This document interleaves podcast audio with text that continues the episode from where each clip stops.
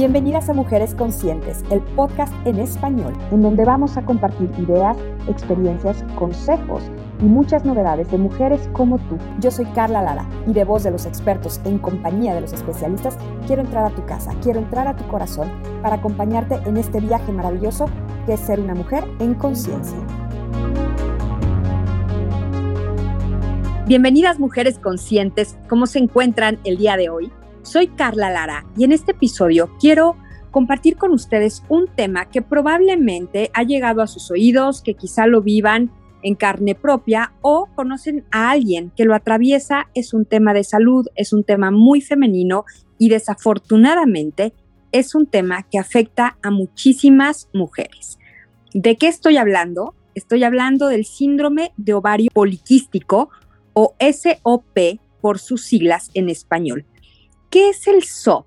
Bueno, quizá antes de entrar en la definición, me gustaría decirles que seguramente muchas de nosotras conocemos a alguien o hemos atravesado por temas de fertilidad, por ejemplo, de tener ciclos menstruales irregulares, de tener ciclos menstruales abundantes o poco abundantes, de tener problemas de acné, de tener problemas de sobrepeso, de tener problemas de exceso de vello facial, de tener problemas de manchas corporales, pigmentación, sobrepigmentación, sobre todo que se vaya oscureciendo la piel, el famoso paño. Bueno, pues todo esto tiene que ver con el síndrome de ovario poliquístico. Así que sí, es algo común y que sea común no lo hace normal. ¿Qué es? Bueno, pues es uno de los trastornos hormonales y metabólicos más comunes en las mujeres en la edad fértil su prevalencia es entre un 10 al 20% de las mujeres en todo el mundo. Se asocia con un alto riesgo de infertilidad, resistencia a la insulina, enfermedades cardiovasculares y patologías digestivas.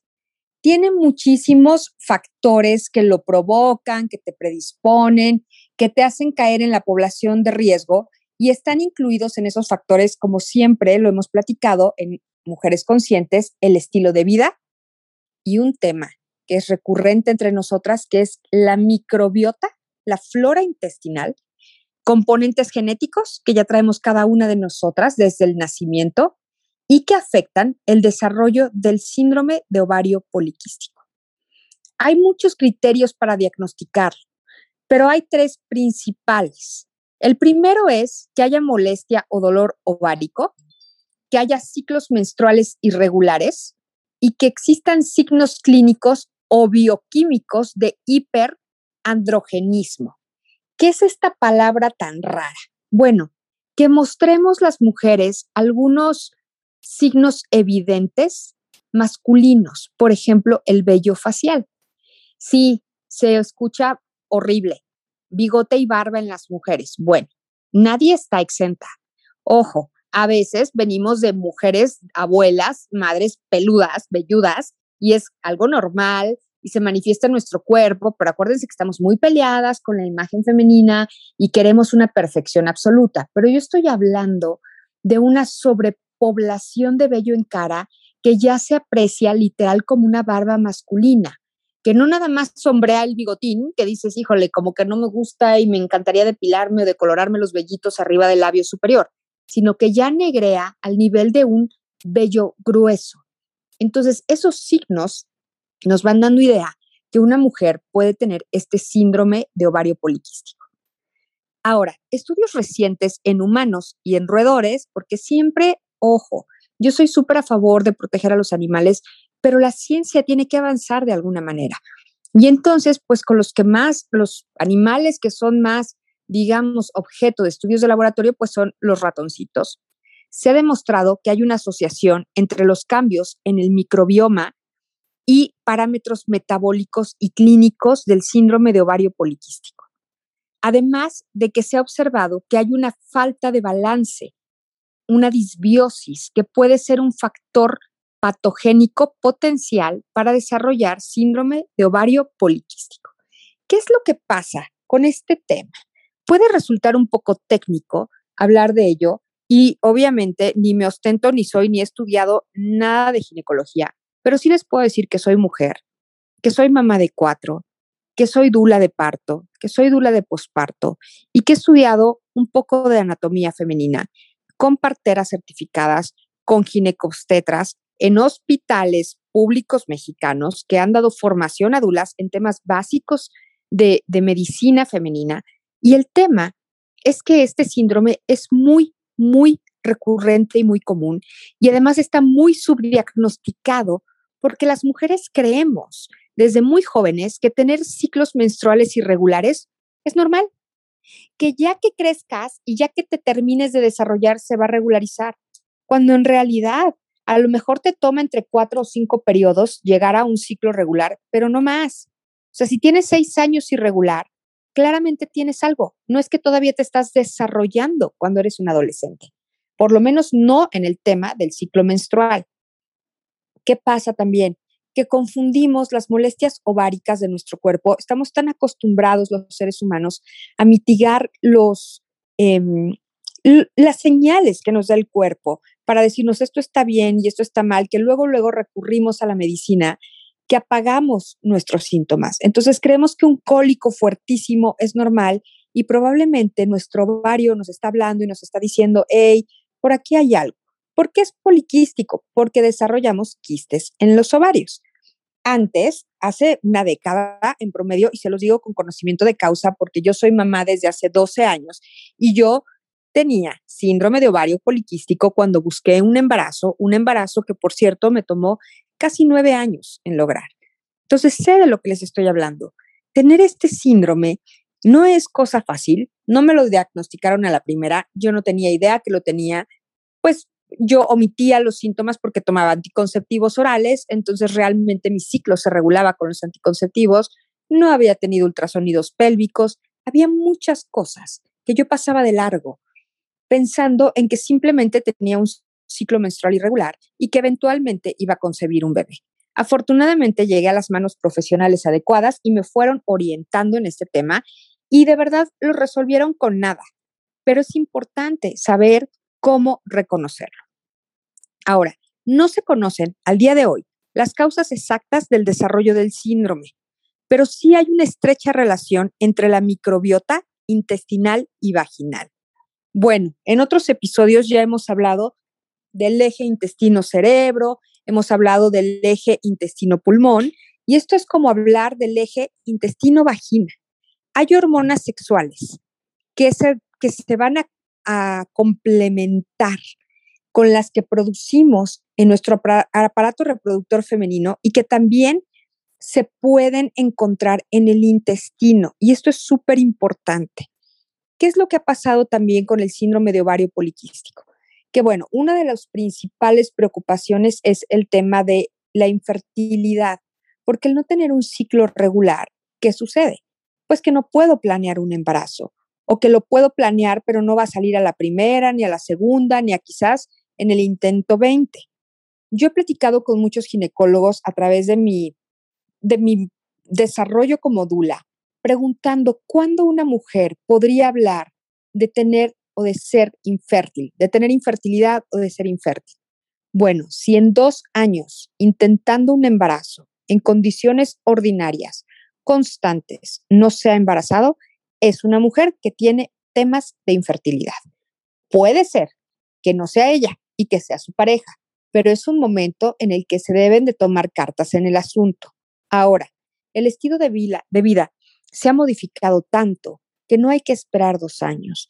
Con un año de intentar embarazarnos de manera constante cada mes y no lograrlo, es un buen momento para acudir con un experto en salud reproductiva que nos pueda orientar y descartar si hay alguna condición que nos está impidiendo concebir un bebé. ¿Qué otra señal, además de esta irregularidad menstrual y de la infertilidad? El sobrepeso. También hemos hablado de que al estar afectada nuestra microbiota, vamos a tener generalmente obesidad. Y hablo de la obesidad porque acuérdense que estamos bien acostumbrados a minimizar estos problemas de salud y entonces siempre decimos, hay unos kilitos de más, pero cuando esos kilitos se convierten en kilotes y los multiplicas por X, se llama obesidad. Entonces, el síndrome de ovario poliquístico que afecta a tantas mujeres detrás de ese sobrepeso u obesidad o, u obesidad hay un ovario poliquístico mal funcionando. Y eso es bien importante de identificar y de conocer. ¿Qué es lo que pasa? Bueno, el ovario, que es parte del órgano reproductor femenino, recibe una cantidad de hormonas importantes y las procesa. Es otro de los filtros de nuestro cuerpo. Cuando el ovario recibe, ojo, colesterol, así, colesterol, pero del bueno, lo va a transformar, si es un ovario saludable, en progesterona, ¿ok? Que es esta hormona que promueve la buena fertilidad, mantener un embarazo saludable, una placenta en excelentes condiciones. Y entonces el, este, el colesterol positivo que tengo en mi cuerpo que llega a mi ovario lo va a transformar en la suficiente cantidad de progesterona.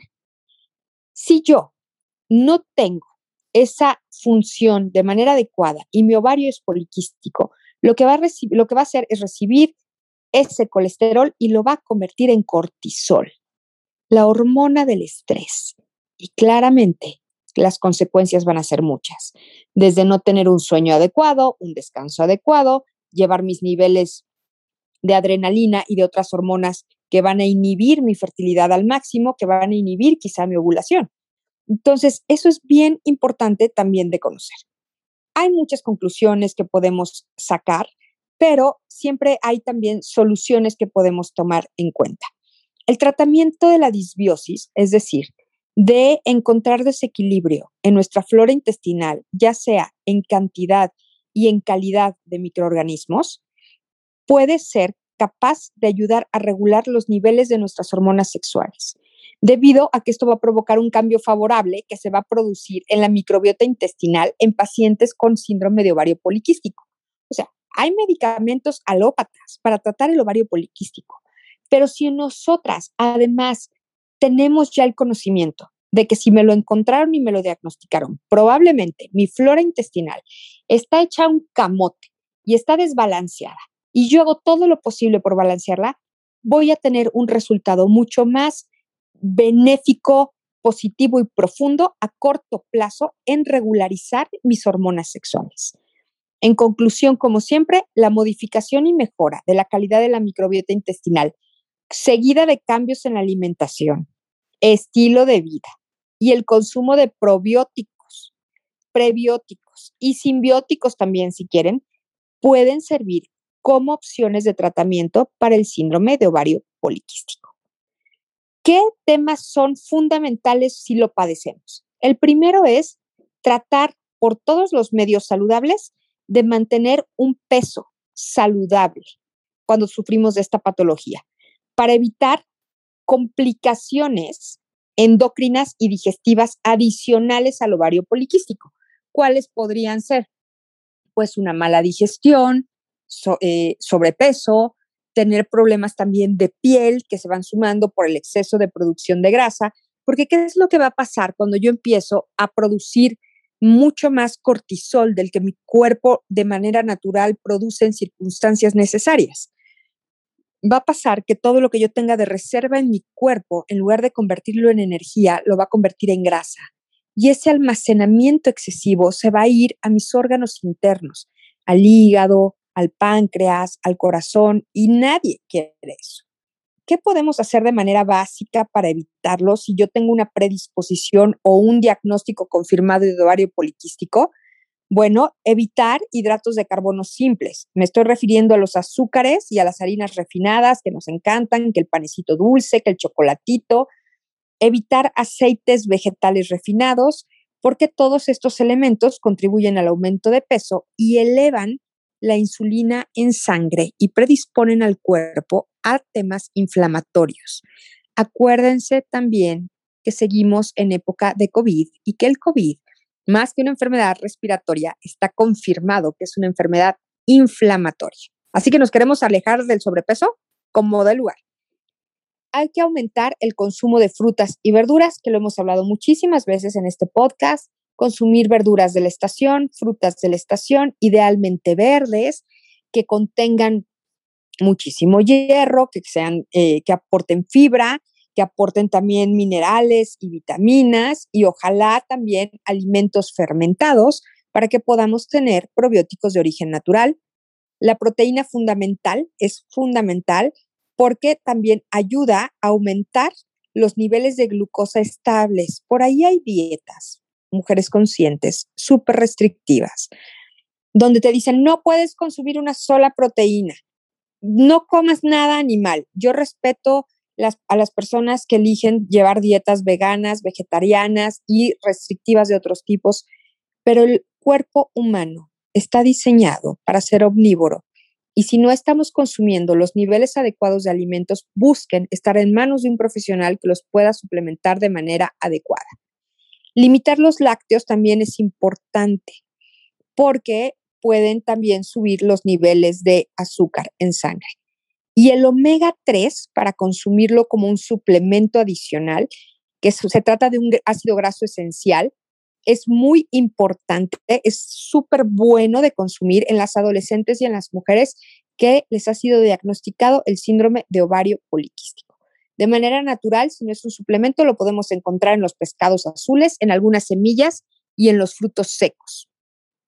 Si hay sobrepeso, obesidad o resistencia a la insulina, se han visto ya resultados muy prometedores cuando se llevan dietas bajas en carbohidratos o de bajo índice glucémico, bajas en azúcares, porque van favoreciendo la regulación hormonal, favorecen la baja de inflamación de órganos, de em, tracto venoso y la pérdida de grasa visceral se ve reflejada y esto, por supuesto, implica llevar una dieta balanceada que también va a balancear y va a producir una eubiosis en nuestra flora intestinal.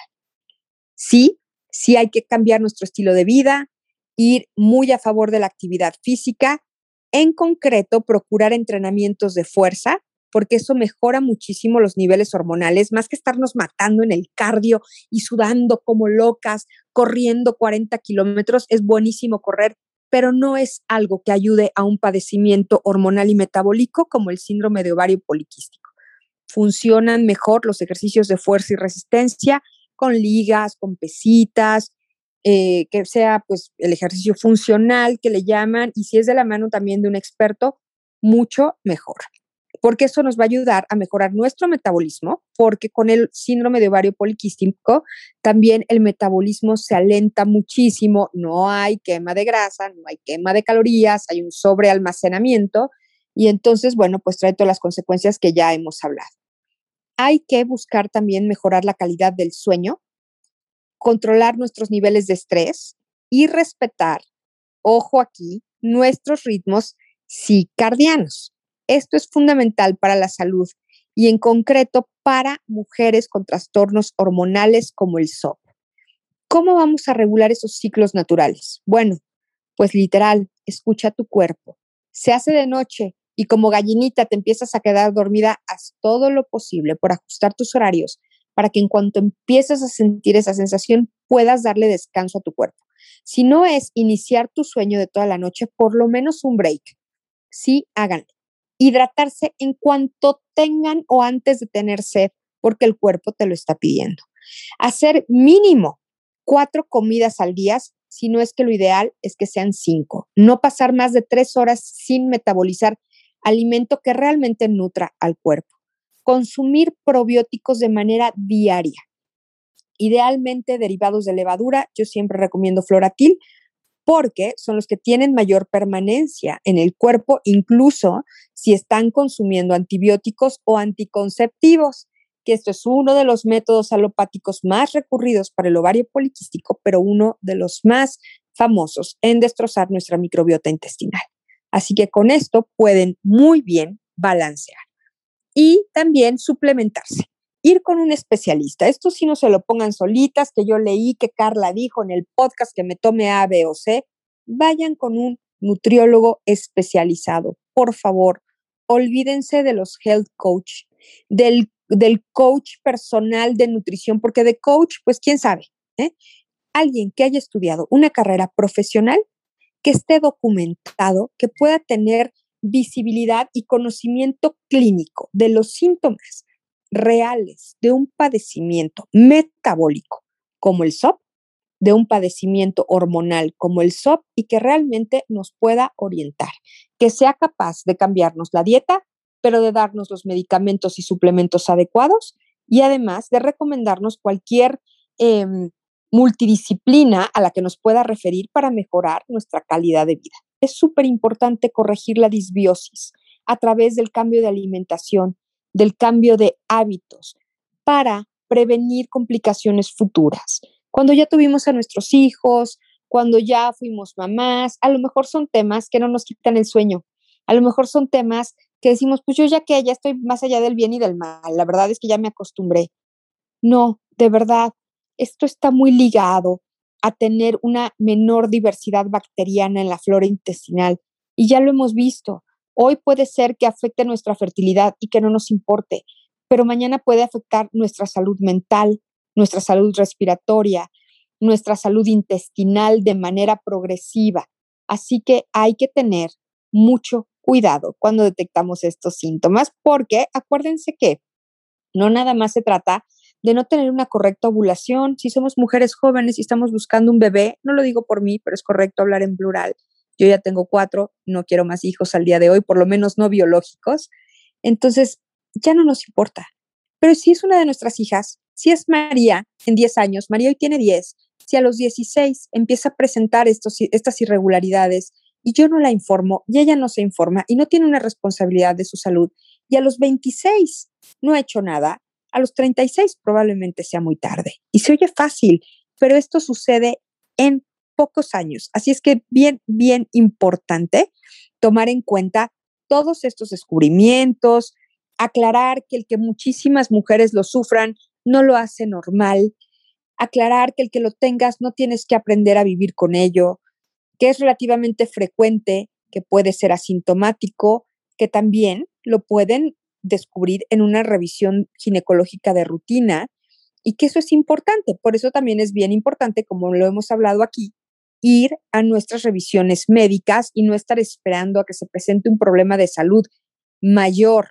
Esto es importante. Hay que hacer del cuidado de la salud también un hábito. No es suficiente comer saludable, no es suficiente tomar mucha agua, no es suficiente dormir bien y pensar bonito. También hay que ir con los profesionales de la salud para que nos digan cómo, cuándo y dónde podemos encontrar una mejor calidad de vida. Así que ya saben, mujeres conscientes, también nuestra salud ginecológica está relacionada con la flora intestinal. Chequen qué probiótico es el que les conviene y en qué cantidades yo tomo floratil, es el que toma toda mi familia. Y muchas gracias por este espacio. Nos escuchamos en el próximo episodio de Mujeres Conscientes.